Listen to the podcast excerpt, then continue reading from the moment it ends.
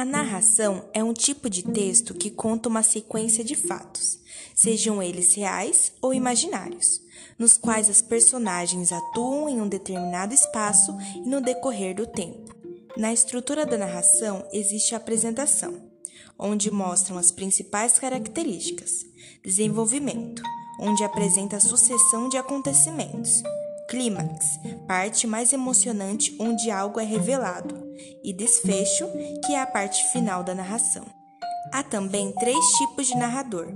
narrador personagem, que faz parte da história contada, narrador observador, que não faz parte da história, e narrador onisciente, que conhece todos os detalhes da história, o passado, presente e o futuro.